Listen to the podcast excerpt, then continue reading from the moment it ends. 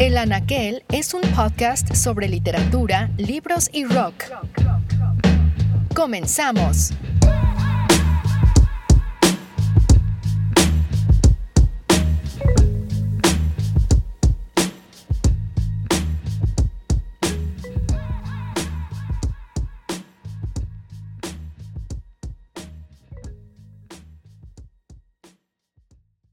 President Trump is giving a shout out to Mexico tonight. He's crediting officials there with breaking up a caravan of Central Americans aiming to cross. En enero de 2017, a pocos meses de haber sido electo presidente de los Estados Unidos, Donald Trump pidió al Departamento de Seguridad Nacional que tomara pasos inmediatos en el diseño de un plan para salvaguardar la frontera sur de los Estados Unidos.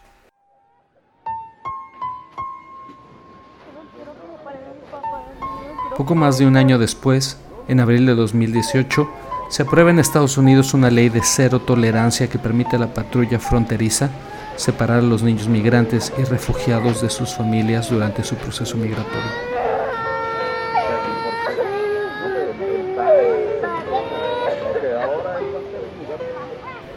Se estima que al día de hoy hay más de 2.500 niños separados de sus padres y familiares en alguno de los centros de detención o hieleras, como les llaman coloquialmente, en los Estados Unidos.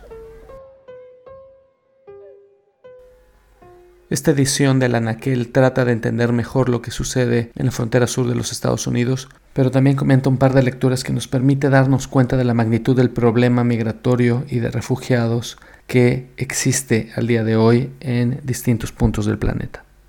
Comenzamos.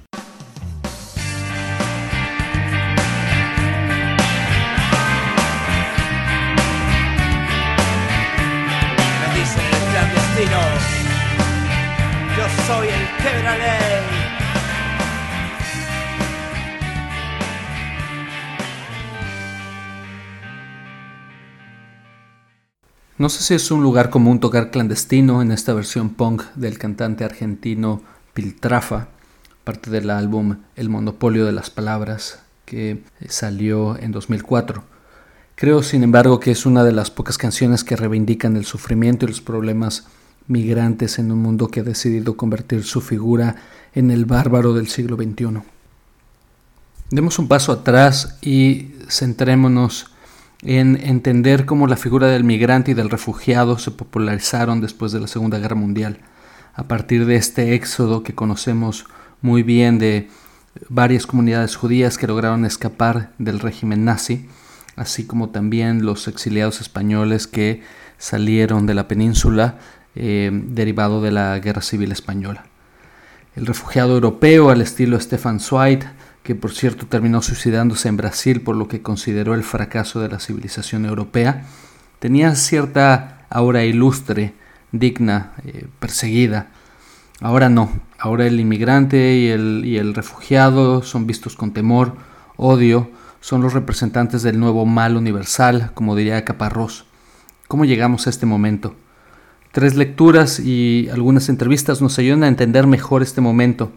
Arrancamos el programa con la situación en la frontera sur de los Estados Unidos, donde miles de niños fueron arrancados de sus familias al momento de ser detenidos por la patrulla fronteriza. Esto, sin embargo, no es un problema nuevo. En Los Niños Perdidos, ensayo escrito a propósito de este tema, Valeria Luiselli narra las claves para entender lo que sucede en la frontera sur de los Estados Unidos.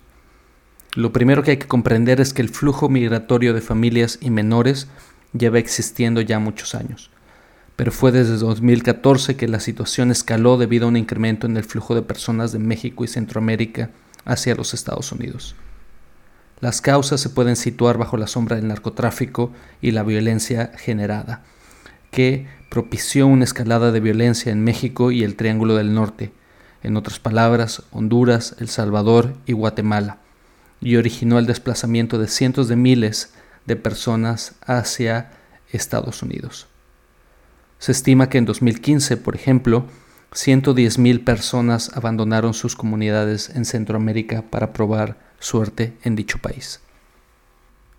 Entre los que migran se encuentran menores de edad, niños perdidos como los llama Luceli, que llegan a los Estados Unidos gracias al que algún familiar ha logrado reunir el dinero suficiente para pagar a algún coyote que los lleva hasta la frontera.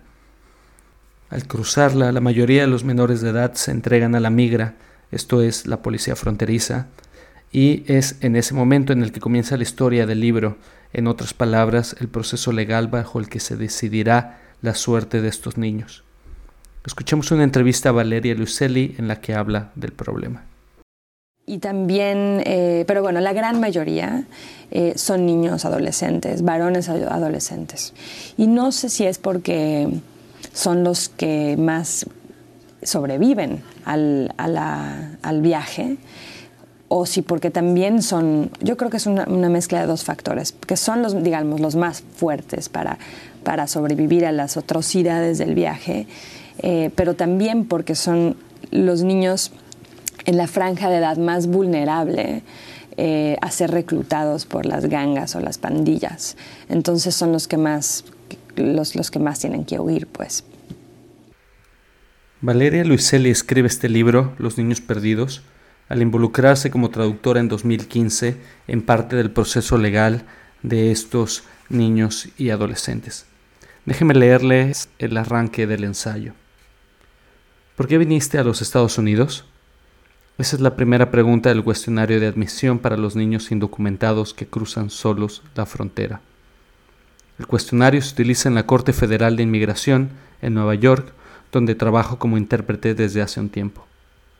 Mi deber ahí es traducir del español al inglés testimonios de niños en peligro de ser deportados.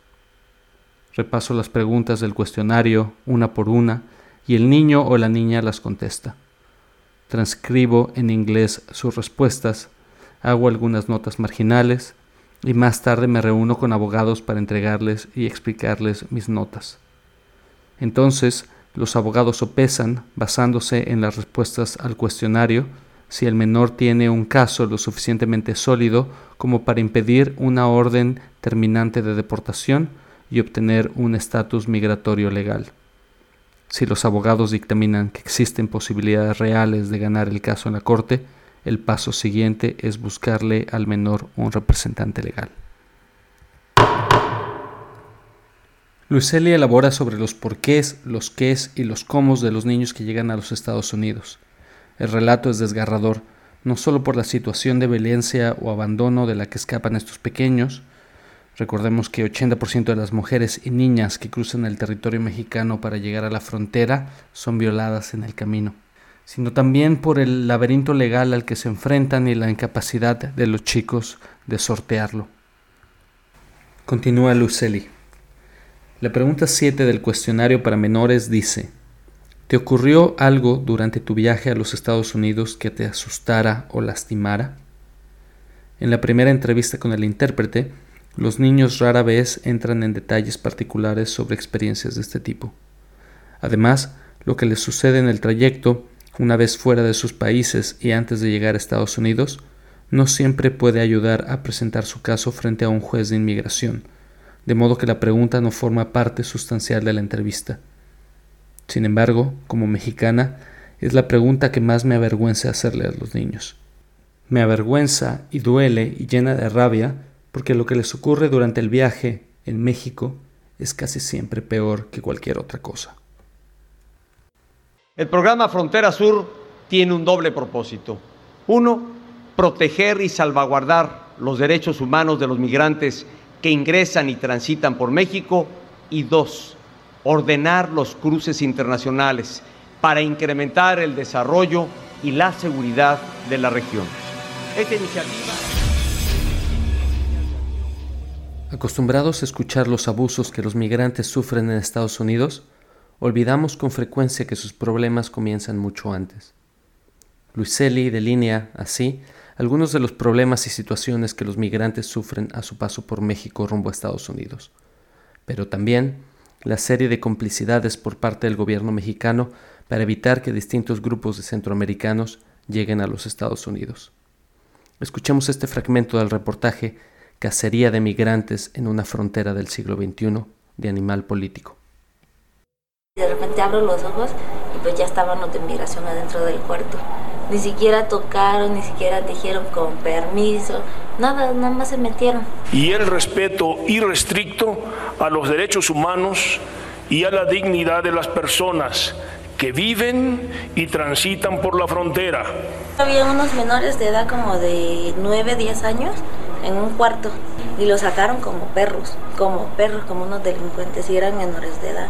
No dejaron ni que se cambiaran, ni que se pusiera zapatos, ni que agarraran sus cosas. O sea que están llegando bien agresivos y no dejan que agarren nada, sus cosas, sus pertenencias, lo que es justo.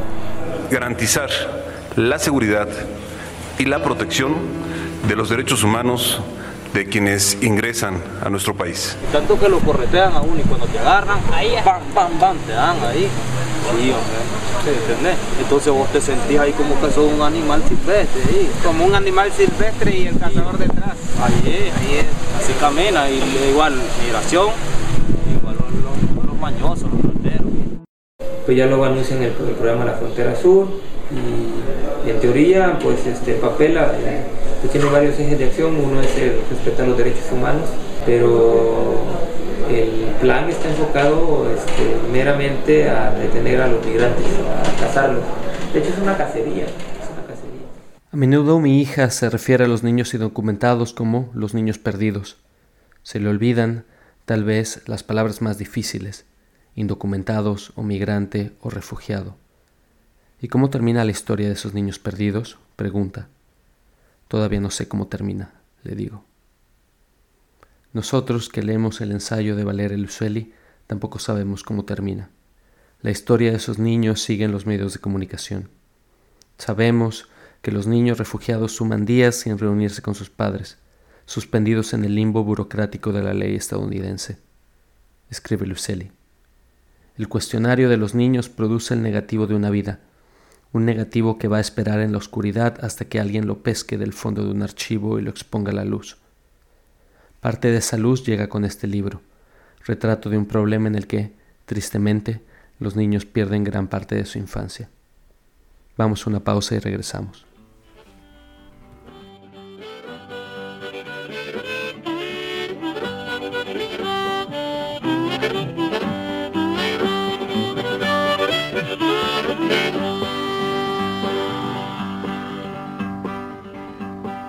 I ain't got no home, I'm just a roaming round. Just a wandering worker, I go from town to town. Escuchamos Ain't Got No Home in This World Anymore de Woody Guthrie, una canción sobre un migrante que lo ha perdido todo. Primero a su esposa, luego a su hogar, esto a pesar de haber trabajado duro toda su vida. Saltemos de México a Venezuela, un país del que hemos escuchado mucho por su situación política y económica, pero del que se ha dicho poco en cuanto al número de personas que han salido del país. En abril de este año, el Consejo Noruego para los Refugiados, o por sus iniciales NRC, denunció que el más del 12% de la población de Venezuela ha huido del país por la escasez de alimentos y medicinas, así como por la violencia y la persecución política que se vive en esa nación.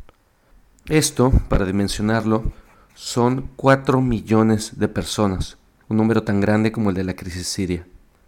Venezuela se enfrenta a la peor crisis económica de su historia. Aunado al alto desempleo y la escasez de servicios básicos, el país ha experimentado una escalada de crimen y violencia. De acuerdo a una encuesta de la consultora Gallup, Venezuela es ahora el país más inseguro del mundo, por encima de otros en guerra como Afganistán o Sudán del Sur los desplazados venezolanos se han ido prácticamente a todas las naciones vecinas en Latinoamérica. Para entender mejor estos flujos y los problemas con los que se encuentran los venezolanos, hablé con Jefferson Díaz, periodista y escritor, quien ahora vive en Ecuador. Jefferson estudió comunicación social en la Universidad Santa María y ha colaborado en distintos medios nacionales e internacionales como el New York Times los venezolanos ahorita nos estamos esparciendo por todos lados. Eh, nosotros somos nuevos en esto, Roberto. Eh, Venezuela no era un país de migrantes, no, no era un país que tenía tradición de migrantes. Venezuela siempre fue un país donde nosotros nos queríamos quedar, no nos queríamos ir, y si salíamos era para volver. Uno de los grandes mitos de la migración es que el migrante se va porque quiere, pero la realidad es que la gran mayoría se van porque no tienen otra opción. ¿Cómo fue la, decisión de, salir de Venezuela? Eh, fue, fue bastante sencillo. Eh, yo tengo ya, yo tengo cinco años con mi esposa y nosotros tenemos un, hijo mayor de, de, un primer matrimonio de ella. Y bueno, nosotros empezamos nuestra vida en pareja y estábamos tranquilos, sobrellevando la crisis en Venezuela, pero éramos nosotros dos y ya nuestro hijo mayor está, ya tiene nueve años, o sea que era un poco más fácil lidiar con eso. Pero mi esposa quedó embarazada y una vez que ella quedó embarazada tomamos la decisión de, irnos de Venezuela. Tomamos la decisión de irnos por, por cosas muy pragmáticas.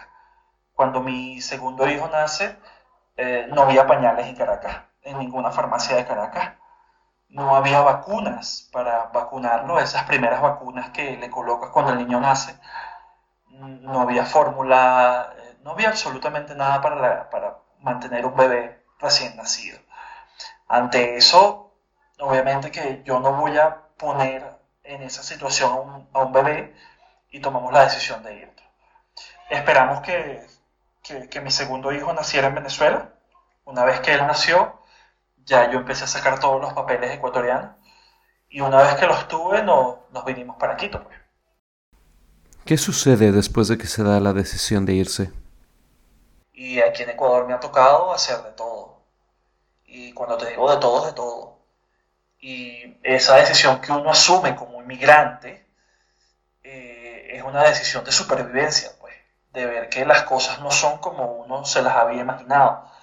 Y ahí estamos a nivel, estamos a la par con otros inmigrantes que, lo que tú comentabas, pues son esas experiencias que, que los centroamericanos pueden decir al emigrar a Estados Unidos, que los mismos ecuatorianos pueden decir cuando se fueron a España, o sea, de que tu título de profesión, tu, tu título de profesional, te lo puedes poner debajo del brazo y eso no te sirve de nada porque llegas a un nuevo país y lo que tienes que hacer es sobrevivir bueno, yo aquí he trabajado en bodegas, yo aquí he trabajado en call centers, eh, he trabajado como vendedor y, obviamente pues eh, no soy el único. Muchos de mis compatriotas, yo conozco médicos, médicos que están vendiendo galletas en parques, conozco ingenieros que están como personal de mantenimiento en, en un edificio. Entonces, esas son cosas que el venezolano no estaba acostumbrado a hacer porque vuelvo y repito, no éramos un país de inmigrantes, no éramos un país de inmigrantes. No solo el migrante se encuentra frente al reto de la supervivencia, esto es, procurarse los medios para subsistir, sino también a los prejuicios y estereotipos que se van apoderando de la opinión pública. De acuerdo a un reporte de la ONU en el que se analiza este tema, las percepciones públicas a menudo se configuran por factores contextuales durante periodos de recesión económica, cuando los niveles de desempleo son altos, los migrantes pueden ser vistos con desagrado e incluso hostilidad, especialmente en los países de tránsito y destino. En los países de origen, los emigrantes y sus hijos, incluso los nacidos en el extranjero, pueden considerarse antipatrióticos por haber abandonado sus países de origen. En el incendiario, una novela de Egon Ostrovsky, publicada en Checoslovaquia en 1935, se refleja este proceso. En la novela aparece un día un alemán y esa misma noche una casa se incendia. ¿Coincidencia? El pueblo no lo cree así. Es una época de incertidumbre y cambios políticos importantes y cualquier extranjero es visto como una amenaza. Lo mismo que refleja la novela de Egon Ostrovsky se repite al día de hoy. Lo segundo es que me he dado cuenta es que, bueno, ahora tal parece que la culpa de todos los males latinoamericanos la tienen los venezolanos. Ahora eh, el trabajo, no hay trabajo porque se los están dando a los venezolanos que cobran menos. No hay seguridad porque los venezolanos son los que están generando la inseguridad.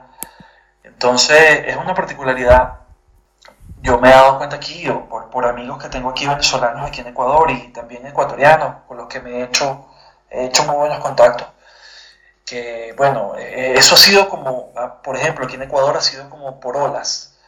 Hace algunos años eran los colombianos los culpables de todo. Después los cubanos eran los culpables de todo. Y ahora los venezolanos somos los culpables de todo. Y lo observas también en Colombia. Pues. En Colombia es una particularidad porque como es vecino de Venezuela y los colombianos y los venezolanos siempre hemos tenido como una relación bastante agridulce. Eh, tú veías en la época en que la guerrilla colombiana estaba en su punto más álgido, miles y miles de colombianos llegando a Venezuela, haciendo vida en Venezuela, formando familias en Venezuela, y los venezolanos veían al colombiano como un, un inmigrante no deseado. Y eso yo te lo digo con total responsabilidad porque yo soy venezolano, yo me crié en Venezuela y yo veía eso. O sea, que no queríamos a los colombianos, muchos colombianos en Caracas, muchos colombianos en Maracaibo, muchos colombianos en Valencia, o sea, lo veíamos como que una sobrepoblación de colombianos en Venezuela. Ahora que la tortilla se ha volteado, bueno, en Colombia estamos viendo lo mismo. Los colombianos no nos quieren, muchos venezolanos en Bogotá, muchos venezolanos en Medellín, en Cúcuta, en Barranquilla. Entonces, eh, es como una migración bastante extraña. Primero, la decisión de partir de dejarlo atrás todo porque simplemente no hay otra opción. Después, la búsqueda de los medios de supervivencia, los trabajos precarios, el sustento intermitente. Posteriormente, los prejuicios, la xenofobia, el racismo. En síntesis, el migrante y refugiado como la causa de todos los males que vive una sociedad. Sabemos ya el camino al que nos conduce esa ruta, el de la violencia, los atropellos, el del cierre de fronteras. ¿Qué otro ángulo completa este cuadrado? La burocracia, la falta de programas institucionales, la inexistencia de políticas públicas para atender estos flujos que deben ser vistos como crisis humanitarias. Porque nos estamos encontrando con una puerta cerrada de una supuesta solidaridad latinoamericana que no existe. No existe. O sea, personalmente, en mi opinión, no existe. Puede existir una solidaridad personal, en el que tú llegues a un país y de repente tienes una, una, red de contactos y son personas que están dispuestas a apoyarte.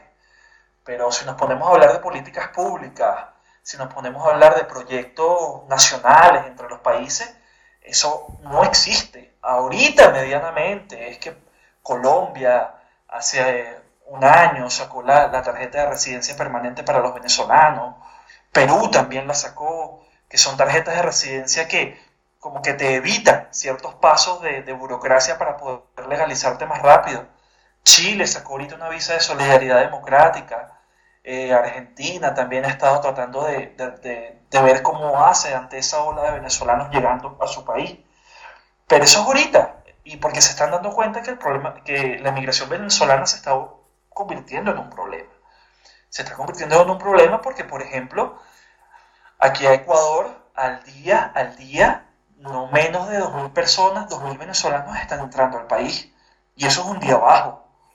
O sea, imagínate, aquí hay días en que hasta 5.000 venezolanos entran al país. Entonces, imagínate de esos 5.000 venezolanos, cuántos se quedan, cuántos siguen hasta Perú. ¿Cómo hace un país como Ecuador para agarrar tanta gente? Si ya de por sí con los que tienen es difícil ofrecerles empleo, es difícil ofrecer, es difícil ofrecerles políticas públicas de salud, de educación. Entonces, eh, es complicado, Roberto. Es complicado. ¿Y tu, familia en Venezuela? Digamos, ellos que los que se quedaron, porque en, todo proceso como el tuyo siempre están los que se van y los que se quedan, ¿no? Sí, precisamente. Eh, bueno, mi, mamá se quedó. Mi mamá tiene 41 años viviendo en Venezuela. Eh, mi mamá es tan venezolana como una arepa. Y obviamente yo le he dicho a ella que se venga para acá, para Ecuador, que al final del caso es, su país natal. Pero ella me dice que ella llegaría a un país que no reconocería. Y es muy cierto, es obvio. Eh, mi mamá es una profesional que tiene casa, tiene carro, tiene un trabajo fijo. Y no es fácil decirle a ella que deje todo eso para empezar desde cero a los 50 años.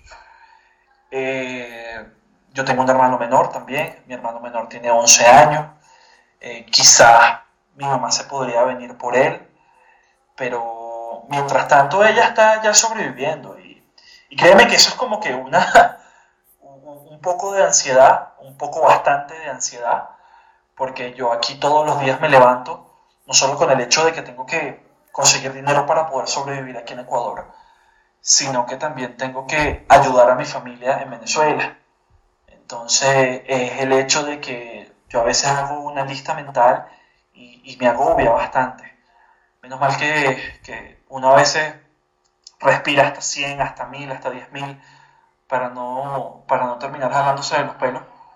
Pero yo hago listas mentales de las cosas que tengo que hacer y es agobiante, Roberto. O sea, no tan solo es el hecho de, de, estar en un país nuevo, de estar en una cultura nueva, de estar en una manera de vivir nueva, de tener que conseguir para la, para la renta, para, para, para la alimentación, para las medicinas del bebé, para cualquier otro tipo de cosas que necesitemos para sobrevivir aquí en Quito, sino que también yo tengo que pensar en mi mamá que está en Caracas, tengo que mandarle dinero, ella ya no tiene comida, no tiene medicina. Eh, ahorita, por ejemplo, tiene más de un mes sin agua, sin agua potable, porque no se sabe qué está ocasionando la escasez de agua en Caracas. Y, son cosas que yo también trato de, internalizar y de, de que me dejen, me dejen fuerzas, que me den más fuerzas en vez de, de arroparme en la cama y de no querer levantarme más nunca. Pero no es fácil, no es fácil. Obviamente cuando uno deja a, los seres queridos en, una tierra en la que no se vive, sino que se sobrevive, eh, no es fácil. Yo procuro hablar con mi mamá casi que todos los días por WhatsApp, pero hay veces en que ella me, llama y me llama un poco para desahogarme, para desahogarse, y obviamente eso aumenta la ansiedad, aumenta la angustia, porque si por mí fuera, si yo tuviera un camión de dólares, yo hace rato que me hubiera traído a mi familia. Pero sí, eh, es muy difícil, es muy agobiante, Roberto, muy agobiante. ¿Qué podemos hacer los que escuchamos? Primero, saber que en esta situación podemos estar todos en cualquier momento. Segundo, entender que los que migran a nuestras comunidades son personas como nosotros, gente que tuvo que salir de sus casas y países no porque lo quisieran, sino porque no tenían otra opción. Es un tanto romántico, tal vez, pero nos ayuda a situar la conversación en otro espacio, el humano. Yo, yo creo que lo, que lo más importante, seas venezolano, seas mexicano, seas ecuatoriano, seas de donde sea, es que uno debe tener la capacidad de ponerse en los zapatos del otro. Eh, así sea, ah, no, no, no al 100%, pero así sea quizás como lo estás haciendo tú, hablando con nosotros o sentándote a conversar con, esa persona que tú crees que es muy diferente a ti. Y tener esa capacidad de ponerte en los zapatos del otro hace grandes cosas, Roberto. Esa empatía, esa necesidad de, de, reconocerte en el otro. Porque yo, a mí también me pasa, eh, tú mencionas el ejemplo de Siria, el ejemplo de estos países en guerra en el Medio Oriente, y yo veo esas cosas por los medios de comunicación y yo digo, oye, quizás yo no estoy tan mal, quizás yo no estoy tan grave como pienso, ¿no? Porque al, final yo tengo a mi esposa, a mis hijos conmigo, tengo un techo que me protege, tengo algo de comida en la nevera y quizás otros refugiados, eh, otras personas que huyen de sus países, no tienen lo mismo que tengo yo. Y si yo puedo hacer ese ejercicio de empatía, eh, estando en la situación en la que yo estoy y, conociendo la situación en la que están muchos de mis compatriotas, ¿por qué otras personas que, que quizás no, no, están sufriendo lo mismo no lo pueden hacer? Cuando tú generas esa empatía, Roberto, cuando tú tienes la capacidad de ponerte en los zapatos del otro, eh, logras grandes cosas. Primero que entiendes que la otra persona es una persona, y segundo, entiendes que la maldad puede estar en todos lados. La maldad puede estar eh, en cualquier parte sin importar el pasaporte. Pero también la bondad, también las cosas buenas, también esas personas que te pueden aportar mucho si tan solo tú, tú les das la oportunidad. Entonces, ese, ese más que todo es mi mensaje. O sea, para, para el migrante es la necesidad de que sientan empatía por él de que lo reconozcan como persona, que, que, no, somos, no somos ciudadanos de segunda, tercera clase, somos personas. Y como persona tenemos la misma capacidad que tú para salir adelante. Vamos a una pausa y regresamos.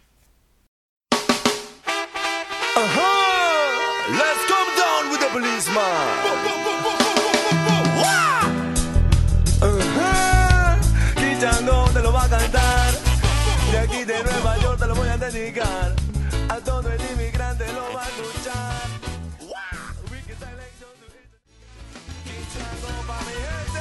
Escuchamos a King Chango con Venezuelan in New York, un tributo a The Police que haría esta banda en los 90. Movámonos de Venezuela a Europa. Agus Morales, Barcelona, 1983, ha escrito un libro, No somos refugiados, que habla sobre las víctimas de la guerra y refugiados. En la introducción describe su libro de esta forma. Quería escribir un libro sobre personas que huyen de la guerra, de la persecución política y de la tortura. Quería escribir un libro que siguiera sus vidas, que no se detuviera en el instante traumático de la guerra o en la alegría de la acogida. Quería escribir un libro infinito con historias que no se acaban nunca.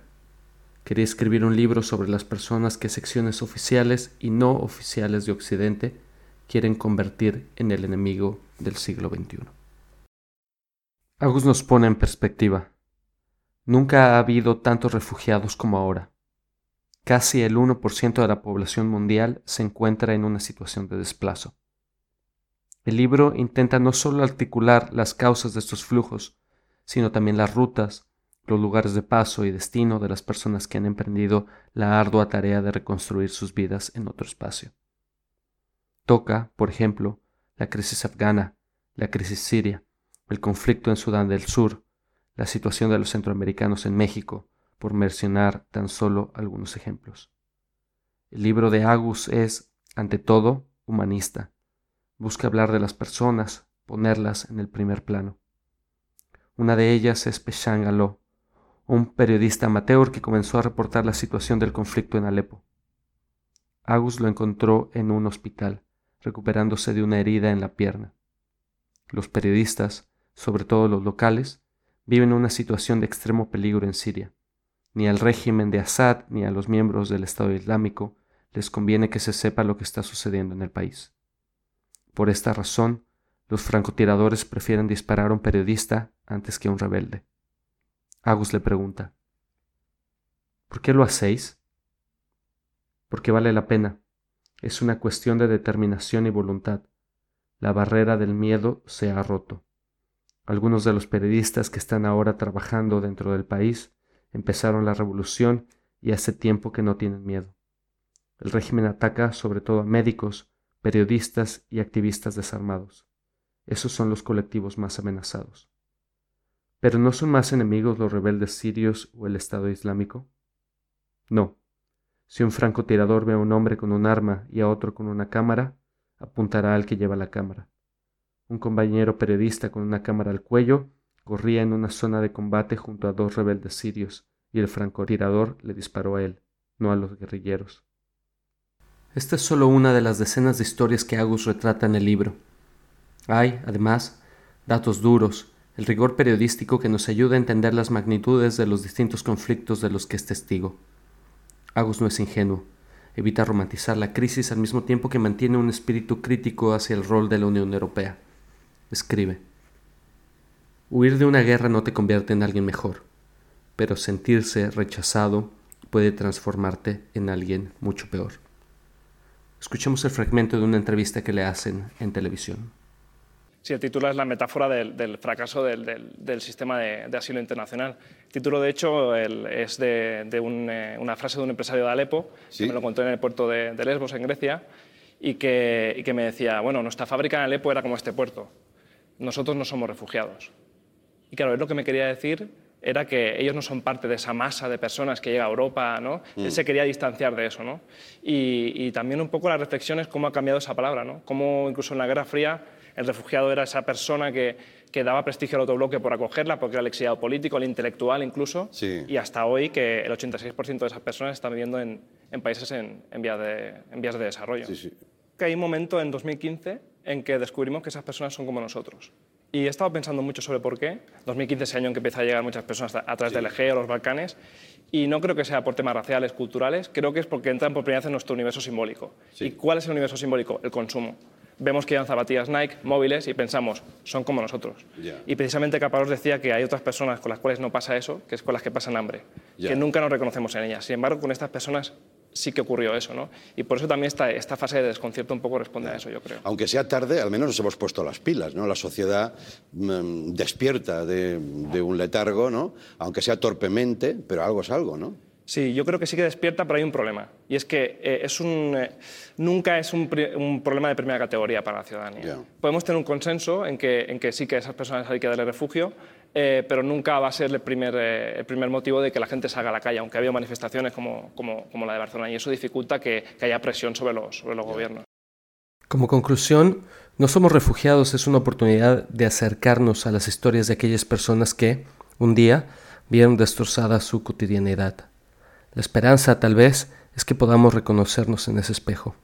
No puedo evitar pensar en una cita que leí en el libro Los niños perdidos de Valeria Lucelli, que comentamos al inicio de este programa. La cita dice, y, quizá, la única manera de empezar a entender estos años tan oscuros para los migrantes sea registrar la mayor cantidad de historias individuales posibles, escucharlas una y otra vez, escribirlas una y otra vez, para que no sean olvidadas, para que queden en los anales de nuestra historia compartida y en lo hondo de nuestra conciencia, y regresen siempre a perseguirnos en las noches, a llenarnos de espanto y vergüenza, porque no hay modo de estar al tanto de lo que ocurre en nuestra época, en nuestros países, y no hacer absolutamente nada al respecto, porque no podemos permitir que se siga normalizando el horror y la violencia. Este programa intenta ser un grano de arena en los cientos de miles de historias allá afuera, documentadas o no. Un intento para traer a la luz un debate que, como dice Agus en la entrevista previa, no es una prioridad en la agenda pública. Debería serlo. Todos los viernes salen a la caza del negro, meten a la gente en la cárcel por nada. Nos llaman animales y nos pegan. Miren cómo le han dejado la piel, lleva 11 meses aquí. Miren a este otro, miren cómo vivimos aquí. Nos hemos convertido en un negocio para ellos, quieren hacerse ricos a nuestra costa. Estas voces llegadas de África no son más que unas pocas entre miles que sufren tras los muros de los centros de detención para inmigrantes de Libia. Cinco años después del asesinato de Gaddafi, el Estado libio se ha derrumbado. Libia está sumida en la inestabilidad y se ha convertido en un destino de la inmigración irregular. En 2018 nos enteramos que miles de migrantes africanos se encuentran en Libia en situación de esclavitud. Mac, víctima de la situación, declaró a la prensa, usaron alambres de púas para atarme de manos y pies, me metieron en el coche y me llevaron de regreso a la prisión. Jackson, otra víctima, escuchó a los guardias cómo negociaban su precio, 735 dólares. Antes de que lo vendieran, fue testigo de varias muertes. La ruta migratoria que lleva a cientos de miles de africanos a Libia es dura y está rodeada de peligros. En partir para contar, Mahmoud Traoré cuenta su propio periplo, desde Dakar hasta Trípoli, en Libia, para llegar después a Ceuta, donde entraría finalmente España en 2005. La aventura le costaría tres años de su vida. Déjenme leerles un fragmento del libro. A la mañana del tercer día, los nigerianos, a los que se les están acabando las reservas de comida, piden que se avance más deprisa. Altivo, el conductor les responde que tendrán que echarle paciencia. Protestan. Entonces los tuaregs separan a los nigerianos del resto de los pasajeros y se ceban con el que ha soliviantado a los demás. Lo hacen correr persiguiéndole con uno de los coches, lo alcanzan, lo atropellan y lo muelen a palos. Se lee el pánico en los desorbitados ojos del pobre chaval, que balbucea quejas, súplicas, gemidos inaudibles. Babea y escupe saliva, rosa al principio, roja después. Finalmente los traficantes lo abandonan ensangrentado al borde de la pista medio inconsciente, con una cantimplora de agua como única salvación. Nadie rechista. Escuchemos a Traoré hablar al respecto. El libro Partir para contar va de, sobre mi experiencia de inmigratoria desde que salió en Senegal en 2002 hasta llegar en España. en 2005. Sobre todo las circunstancias, la trayectoria de este camino, el sufrimiento, la buena experiencia, la mala.